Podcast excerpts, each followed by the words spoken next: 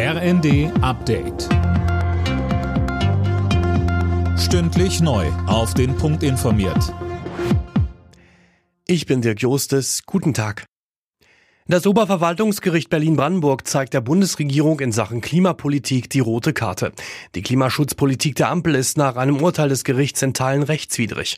Das Gericht hat die Bundesregierung dazu verurteilt, sofort Programme für die Bereiche Gebäude und Verkehr auf den Weg zu bringen, um da die Emissionen runterzuschrauben. Geklagt hatten der BUND und die Deutsche Umwelthilfe. Das Urteil ist aber noch nicht rechtskräftig. In Dubai ist die Weltklimakonferenz gestartet. Rund 70.000 Vertreter von Regierungen aus aller Welt beraten darüber, wie der Klimawandel begrenzt werden kann. Der Kieler Klimaforscher Mujib Latif sieht hier auch die Bundesregierung gefordert, ihrer Vorreiterrolle weiter gerecht zu werden.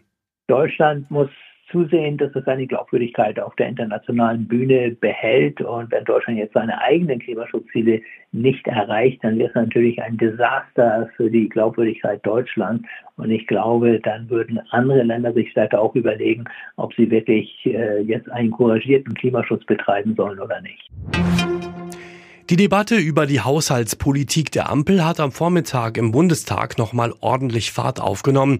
Mit Blick auf das Haushaltsloch warf Jens Spahn von der CDU der Regierung vor, es gehe mit der Ampel nur bergab und in die Rezession.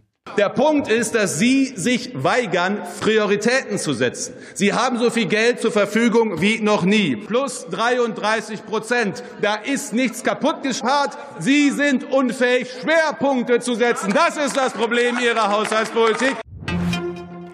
Henry Kissinger ist tot. Der frühere US-Außenminister wurde 100 Jahre alt. Kanzler Scholz würdigt ihn als besonderen Diplomaten und betont, wie viel der gebürtige Fürther für die Freundschaft zwischen den USA und Deutschland getan hat.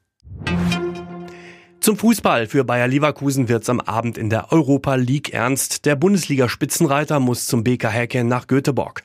Zuvor empfängt der SC Freiburg Piräus und in der Conference League trifft Eintracht Frankfurt zu Hause auf Saloniki. Alle Nachrichten auf rnd.de